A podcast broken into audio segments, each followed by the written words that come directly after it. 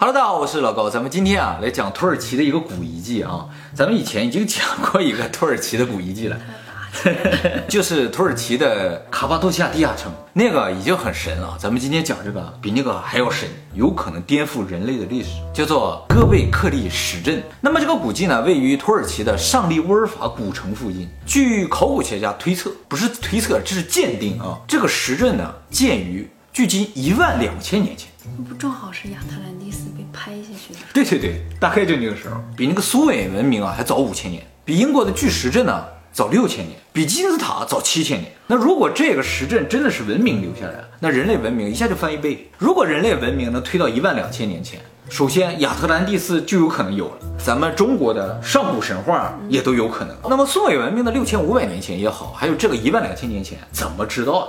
这个遗迹的年龄啊，是通过叫碳十四定年法测出来的。我们以前大洪水的影片里提到说，这个地质学家测定地层的年龄啊，用一个叫做放射性定年法的方法，而且说了这个方法非常的不准确。这个碳十四啊，虽然它也是利用这个物质的放射性，但是呢，它要比这个放射性定年法准很多，准多少呢？非常准。这个，那很多人可能就会问，那这个碳十四定年法这么准，为什么不用碳十四来测定一些地层的年龄呢？对呀哎，不是没测，测过了。测过之后发现呢，所有地层年龄都一样。这一下子，神学家、地质学家、考古学家都炸锅了。神学家说：“怎么样？我说了吧，这个地球就是上帝造的，所以所有地层年龄都一样，那就对了。”但是马上地质学家说：“不不不，你先不要激动啊！碳十四测出地层年龄是一样，不过呢，是因为碳十四的它这个局限性所决定。碳十四定年法呢，只能测有碳的东西，而且呢。”测定年龄不能超过六万年。我们这个地层啊，动不动就十几亿年、几十亿年的，你就拿个六万年来测的话，那肯定都六万年，是吧？然后这个考古学家呢，也就说了，好，你们俩先别争了，我们继续挖就好了，对不对？对于人类文明的这个六千年也好，一万两千年也好，这个碳十四是足够了。那么这个古遗迹是怎么发现？就是在一九九五年的时候，有一个放羊的，他就看见地上有个大石头，他就想把它挖出来带回家。这一挖不要紧，挖不到底儿，这个石头特别的长，而且挖着挖着发现石头上还有雕刻，就马上联系当地的村落了。土耳其政府一看，哇，这是个古遗迹，就告诉各大新闻了啊。这个新闻一报出去之后呢，德国的一个非常有名的考古学家叫施密特，他就带着考古队就来了，上这里一调查，说哇不得了，新石器时代的这个遗址。但是呢，在这调查过程中，他们发现啊，其实这个遗迹很早以前就发现了，在一九六三年的时候就发现了。当时呢是在这个挖卸石头的地方不远的一个农田里发现，就发现了很多石器时代的一些东西。考古学家也来挖，但挖着挖着就发现啊，这个地方常年被农耕破坏的很严重，所以已经没有考古价值，就把它放弃了。这次发现石头那个地方啊，离个农田相对来说有一定的距离，所以就保存的很完好。于是呢，从一九九六年，这个施密特就领着德国考古队就在这挖。这一挖啊，施密特就挖了一辈子，他直到二零一四年死去都在这挖。那么这个遗址呢，挖了二十年，到现在呢，还有大部分没挖出来，说继续挖需要五十年才能全挖出来。我有生之年应该有机会看到啊。只是呢，这个施密特离世之后啊，挖掘工作就停止了，而且啊，它在土耳其和叙利亚交界的地方，那个地方战乱，现在有很多国际组织啊，就投钱去保护这个地方，这也是挖掘工作进行比较缓慢的一个重要原因啊。真的觉得叙利亚周围都是好地方。对，那个地方是欧亚大陆的交界的地方，所以有很多文明的起源都是从那儿开始啊。想去圣经里边写的先知啊，都是从那个刚才那个遗迹旁边的城里出来的。这个遗迹一个很大的特点啊，就是里边有很多巨大的梯形石。梯形石呢，就是一个竖着长条石，上面横着一个大石头，高的有将近六米，重将近十五吨。那么现在这个石阵里边总共挖出二百多块梯形石，这个石头是从很远的地方采集的，然后运过来的，然后垒在这个地方的啊。整个这个工程就需要非常多的人手，而且那个时候没有车啊，石头真的靠搬，搬这一块石头五六十个人。考虑到这一点，就感觉这个施工队啊，怎么也得几百人甚至上千人。但是这就矛盾了，在一万两千年，我们现在目前发现的大部分的遗迹都显示，那个时候人们啊是游猎民族，就是不聚居的，然后每天呢到处去找猎物打猎，周围没有猎物了，再游走到其他地方再去打猎，这样过生活的。游牧也好，采集也好，这个食物供给量是非常小的，而且必须每天都得去弄。怎么可能有这么多人闲来没事儿搁这凿石头还垒这个东西呢？所以这个东西一定有它的实用价值。而且就算有五六百人，甚至上千人，要造这个石阵呢，至少需要几十年时间。也就是说，这帮人不打猎了，就搁这造这玩意儿。然后有人供他们饭吃。哎，有人供他们饭吃，必然是这样。这里边就一下产生很多谜团：建这个东西干什么？为什么这么重要？又是谁供给他们的食物？我知道了，他们给神建造的，神供给他们食物。对，这是最合理的解释。这个和那个金字塔也是一样的。金字塔几万人呢，在那个地方建，不吃不喝，就搁这运大石头，一天到晚运大石头，都吃不饱穿不暖的年代，怎么可能有闲心搁这挖石头呢？啊！现在也没有这心啊。而且呢，还有一个事情令这个，呃，还有一个事情呢，就是还有一个事情呢，就是，啊，还有个事情呢，就是还有个地方呢，就非常令考古学家注，呃，不对，还有一个事情呢，非常令考古学家费解，就是本身这个东西不是住宅，而且呢，周围没有发现住宅的遗迹，这个地方没人住过。这么多人花个十几年、几十年时间建个不能住的东西，而且他们还不住在附近，这也跟金字塔一样。金字塔就说几万人建这个东西，那边上却没有发现大量人口居住的痕迹，这就很奇怪。为什么每天要长途跋涉到这儿来，搁这运完了回去再去睡觉？那么这个考古学家就开始找这个建筑风格啊，和目前挖出来哪个建筑风格比较像啊？想知道它究竟是干什么用的。结果呢，发现和目前地球上挖出任何建筑的风格都不一样。要说有点像一圈一圈的，有点像那个英国的巨石阵，但那个巨石阵干什么的也不知道啊。对了，巨石阵以后我们专门做影片给大家讲解。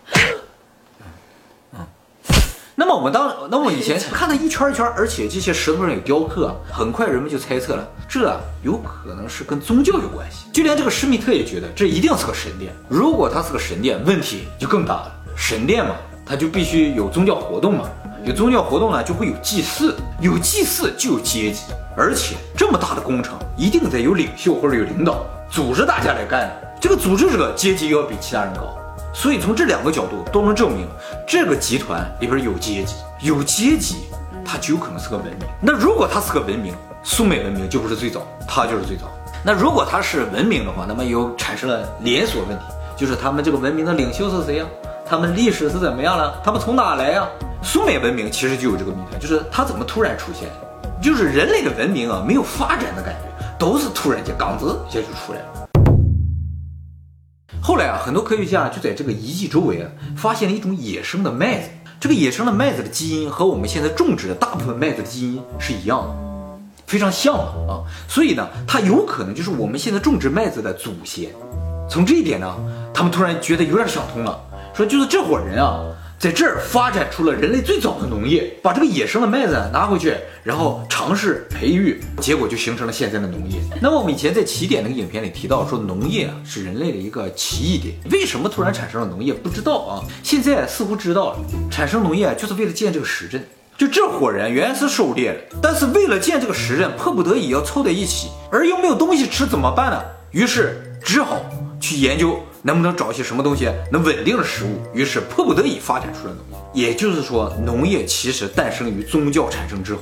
那反过来又很奇怪，就是这帮人为什么一定要建这个石阵？对，我觉得只有一种可能性，就是这个石阵啊，它并不是一种精神信仰的这么一种象征性的东西，它是有实用价值。所以，这些实用主义者的原始人类才会拼命去造它，而且不是一个领导说啊，我们造这个肯定风调雨顺，他们就去造的，他必须看到效果才行。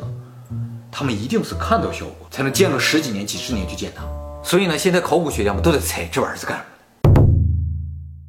为了分析它是干什么用的，很多人就着眼到这些石头上的雕刻了。这个梯形石啊，上面都雕有人的手和腰带，它这手是这样放在这儿的，和那个复活节岛上石像的动作是一样的。哦，复，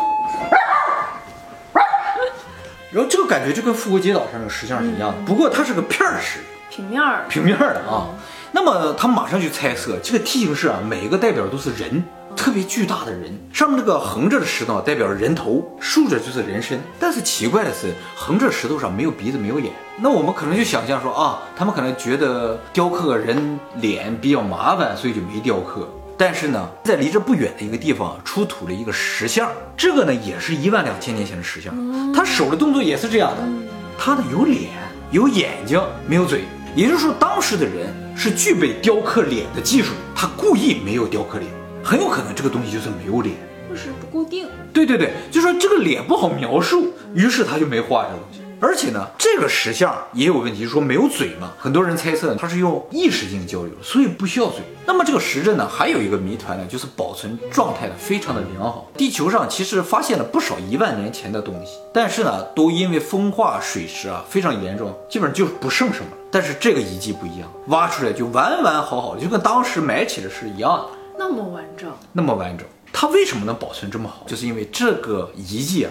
是被人蓄意埋上，那些都是因为风啊、水啊，什么泥石流上哗就给填上了。它不是，它是人特意从很远的地方挖了土搬过来给它埋上，还不仅仅是埋，就是一开始建了一个很大很大的这个石阵之后啊，过了不到一千年，用土全给埋上，然后在上面建了个小的，一模一样。又过了几百年，又把这个小的埋上，又建了个更小的，然后最后把这个最小的埋上之后，就再没有碰过。什么意思？哎，什么意思不知道，就感觉按理来说，从第一次建到最后全埋上，过了两千多年，人的技术在不断的进步的话，按理来说越造越大嘛，是不是？它不是，越造越小，越造越粗糙，就感觉人的技术在退步。那既然技术在退步，为什么要把原先埋上再建？那最后一次埋上目的是什么？就说这个东西我不用就不用了，为什么一定要埋上？就感觉好像它就要隐藏什么东西，这个地方不能暴露出来，必须把它藏起来。这是外星生物的地标，有可能啊，真的不是地球文明，而且外星文明，他们利用了这个东西，但利用完了又不想被当时地球上其他的文明或者什么发现，于是把它埋上。所以从这个角度来说，这个东西一定有它的实用价值，没有实用价值的东西，不必要特别有那么多的土，那么多的人力把它埋上。到底是先有的文明，还是先有的宗教呢？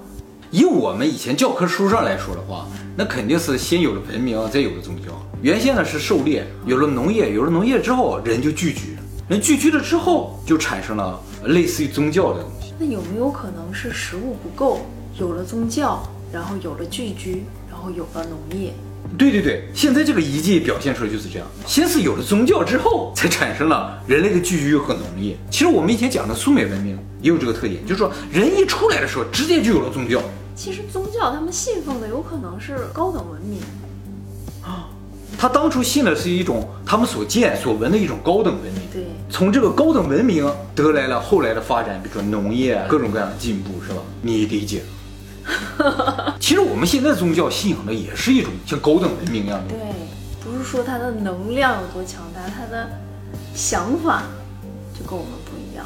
就是说，这个东西明显是脱离我们智慧，比我们更高等的一种东西。它一定是比我们更智慧的。那它在哪儿呢？你有没有发现，古代人啊特别擅长操纵一些大石头？是的，对不对？这个也是梯形石嘛，啊，就明显感觉和他们力量不成比例。金字塔嘛，二百三十万块，每块都像个汽车重一样石头。最大六十吨重，他们就很轻松的操纵起来，而且那么精准的制造一些东西。随着时代的进步，文明的进步，人们能操纵石头越来越小了，不能再建造这么大型巨型的石阵啊，或者是石头的建筑。尤其金字塔啊，采访了很多建筑师啊，或者是工程师啊，他们都说，你如果不能够在空中去指挥它，你不可能建的那么准。二百三十万块，每一块该放在什么位置上都很定型之后才的，对对对对，一点不错了。把这个正中间对在正中间，金字塔的最上尖和地下那个四边形的中心点就差一厘米，还是歪了啊，歪了一点点。但是这个歪了有可能是由于长年累月的这种风吹或者什么，而且我们金字塔也说了，它这个东南西北啊，嗯，就差那一点点而已。那现在那种大楼就都很很难建吗？大楼是容易建，咱们用水泥和钢筋啊，然后速干。你弄个大石头垒一个，我看看。那么这个东西究竟是干什么用的？为什么它能够催化人类产生农业？其实产生农业之后，人类就迅速发展。也就是说，这个东西的出现才是真正激发人类快速发展的一个源头。他们当时在里边究竟拜什么？他们拜的这个神究竟是什么？那个野麦子有可能就是那个神给的呀？有有可能是他带来的种是吧？撒在地上就给你演示一下，看一撒了长出来就能吃。是不是？肯定是这样。或者是你不上供就会受到灾难那种，也会让人。你说到这点啊，就说到了这个时阵的一种可能性啊。我们开头说了一万两千年前发生了一件大事儿，什么大事儿？大洪水。这个大洪水如果在一万两千年前真的存在，那这伙人就是这个大洪水幸存的人。大洪水如果是神来惩罚人的这么一个手段的话，大部分人被消灭了，活着这一小撮人。他们首先做的第一件事情是什么？我想复仇。不可能，他的力量是那么的巨大，把大部分人都灭掉了，你还想复仇？明显低等生物。他们会想做的第一件事情，就是从这种恐惧中脱离出来。怎么脱离？本事。所以这个事情是重要中的重要，比吃喝什么都重要，对不对？我还是咽不下这口气。